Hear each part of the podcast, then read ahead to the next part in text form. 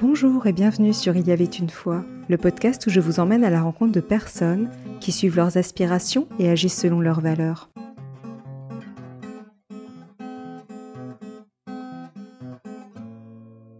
Bonjour chère auditrice, chers auditeurs. Avant de débuter, vous avez peut-être remarqué que le jingle avait légèrement évolué. Désormais, je vous emmène à la rencontre de personnes qui suivent leurs aspirations et agissent selon leurs valeurs. L'idée est de vous partager des témoignages de parcours inspirants voire d'aller vers de nouvelles découvertes ou d'envisager les choses sous un autre angle, à travers les thématiques abordées au gré des rencontres à venir. C'est en tout cas ce à quoi j'aspire et que je souhaite vous transmettre par l'intermédiaire de ce podcast. Aujourd'hui, j'ai le plaisir d'accueillir Flora Gavant, psychologue clinicienne, psychothérapeute humaniste et conférencière. Outre son parcours, ce qui m'a interpellée, c'est qu'elle accompagne en terre inconnue. C'est la raison pour laquelle j'ai voulu vous emmener à sa rencontre pour en savoir un peu plus. Bonjour Flora, merci d'être avec nous et d'avoir accepté mon invitation. Bonjour Sophie et merci pour l'invitation, c'est un plaisir. Pour commencer, si tu devais choisir un mot pour te définir, ce serait lequel? Complexité. Et pourquoi? Hum, Parce que ça me fait faire euh, un peu une, pirouette par rapport euh, à cette difficulté de me définir en un mot, que ça contient euh, énormément de choses, plusieurs couches, ce mot de complexité. Et hum, je trouve que du coup, ça résume bien mon expérience d'être moi. quel a été ton parcours avant de devenir psychologue? Alors, avant de devenir psychologue, j'étais ingénieure en prévention des risques. C'est des premières études que j'ai faites. Même pour mes études supérieures, c'était un, parcours euh, pas très linéaire au sens où chaque année, euh, j'hésitais sur la, suite à donner. Mais j'ai fait euh, une classe préparatoire scientifique, en tout cas la première année. Je suis ensuite allée en en fac euh, de sciences et j'ai fait une école d'ingénieur. Jusqu'à ensuite mon premier travail, c'était euh, dans le centre de recherche, euh, le CERN, où j'ai rencontré des gens très intelligents, mais pas si intéressés que moi par l'humain et la recherche de qui ils sont. et y a-t-il eu une anecdote ou un événement précis qui t'a poussé à changer de vie? Alors, il y en a eu plusieurs. Je crois que, en tout cas, celui qui m'a fait reprendre mes études de, psychologie, enfin, les démarrer, euh, c'est le fait que moi-même, je suis allée voir une psychologue. J'avais tout pour être heureuse, comme on dit, et je ne l'étais pas. Et c'est elle qui m'a mise sur la voie des adultes surdoués et du coup, j'ai passé le test. Et c'est à l'occasion du test que j'ai rencontré une autre personne qui faisait des études de psychologie à distance. Et je me souviens m'être dit que le temps que je m'en sente capable, je pouvais mettre trois ans. Et dans ces trois ans, je pouvais avoir une licence vu mon expérience de mes facilités scolaires. Donc, je me suis vraiment inscrite sans savoir que ça allait fonctionner en me basant davantage sur mon expérience et ce que je pouvais observer de mon parcours que mes croyances à propos de moi-même. Et est-ce que la peur du regard des autres t'a-t-elle déjà freiné dans ta vie? Hmm, Excellente question, euh, d'autant plus euh, que euh, dans le contexte actuel où il y a notre livre Main dans la main vers un monde plus sensible qui est dehors et je suis sous les yeux d'inconnus. C'est marrant, je ne l'aurais pas formulé comme ça parce que je crois que avant tout, j'ai un, regard sur moi-même intérieur qui, a évolué et qui continue à évoluer, mais qui est extrêmement dur et qui, du coup, euh, limite euh, la barrière, elle est avant euh, le regard des autres, bien qu'évidemment, ce, ce, critique intérieur me protège de ça, du, du regard des autres. Je crois qu'à la fois, ça a eu une grande influence et à la fois, il y a comme une, une, vitalité chez moi, une impossibilité à faire autrement qu'à être moi, du coup, qui a pu générer des, des attaques euh, après coup de oh là là, mais qu'est-ce que j'ai fait, qu'est-ce que j'ai dit? Mais bon, je, enfin, si je suis honnête, il doit y avoir plein d'occasions euh, que, que j'ai pas vécues euh, pour, voilà, mais difficile, quelque chose qui me vient en tête maintenant. Et peut-on dire que tu as réussi à te libérer du regard des autres? Je dirais pas que j'en suis libérée, je dirais que j'ai plus d'espace pour respirer. Euh, je dirais que je j'arrive mieux à, apporter d'autres regards sur moi, beaucoup plus bienveillants, soutenants, aimants et et aussi, euh, ce, regard-là peut englober euh, le regard jugeant. Donc, il y a quelque chose de voilà d'un espace plus grand. Hmm, est-ce que je pourrais dire que peut-être que ça m'impressionne un petit peu de dire libéré, il y a quelque chose d'assez euh, définitif qui correspond pas tant à mon expérience mais clairement un chemin que je retrouve plus facilement et que je perds moins souvent. Et qu'est-ce qui t'anime profondément aujourd'hui? Ce qui m'anime profondément aujourd'hui, c'est la, puissance d'être soi, euh, à la fois vis-à-vis de moi-même, dans mon expérience individuelle, euh, donc une, recherche aussi d'être avec moi dans l'expérience et de conscientiser euh, ce que je vis.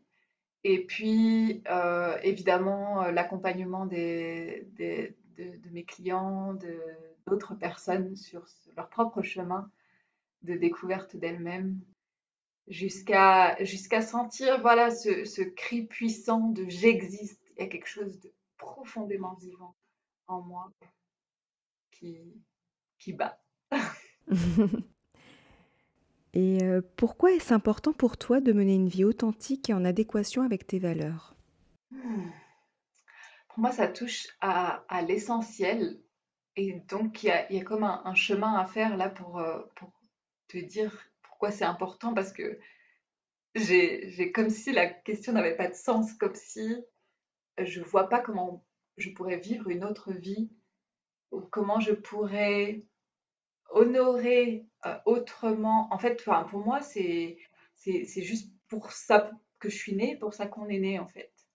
Et donc, ça me, ça me, ça me touche profondément euh, au sens où euh, c'est voilà, honorer le vivant que je suis et qu'on est tous.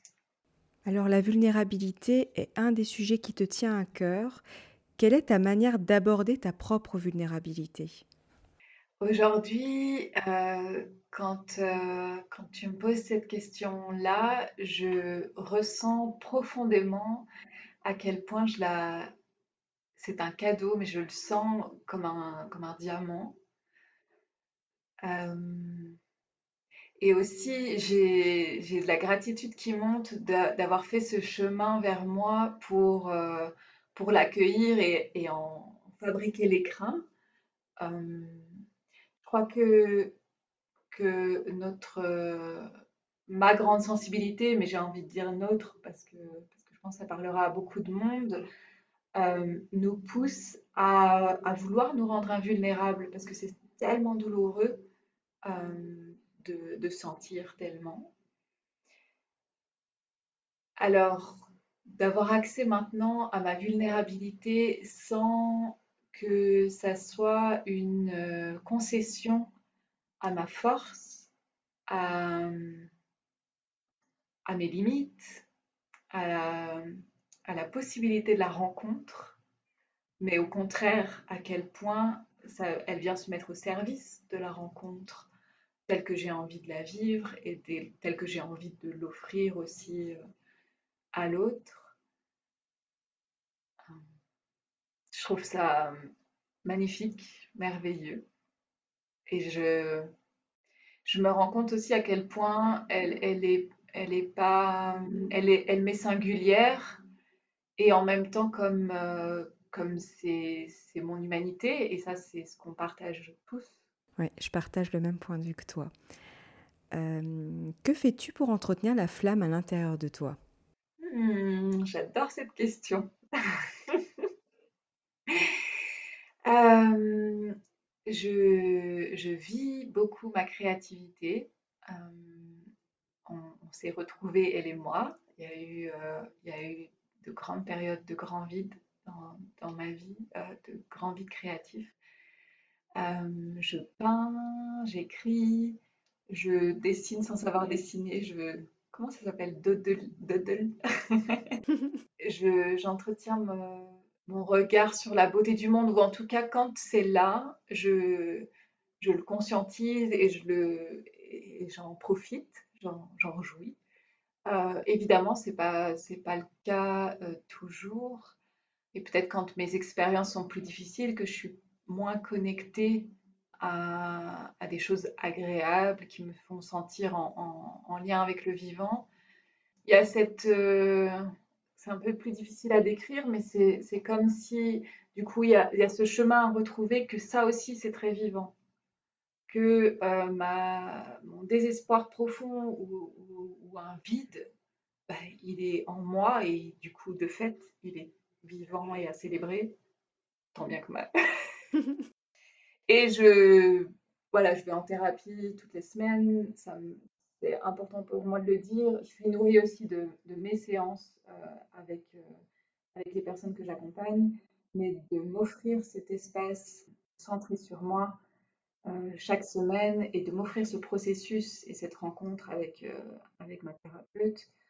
Pour moi, c'est un des, un des moyens essentiels à, à entretenir le contact avec moi. Alors concernant ton livre Main dans la main vers un monde plus sensible que tu as coécrit avec Alban Bourdi, Christine Leclerc-Scherling et Saverio Tomasella, vient de paraître aux éditions Lanor. Quel est le message clé que tu souhaites passer à travers cet ouvrage? C'est marrant je ne me suis pas posé cette question-là et dans ces mots-là, c'est possible. C'est possible. Ça existe. Regarde, tu le tiens dans les mains. Et, et sens, tu le sens. Euh, il y a vraiment ce...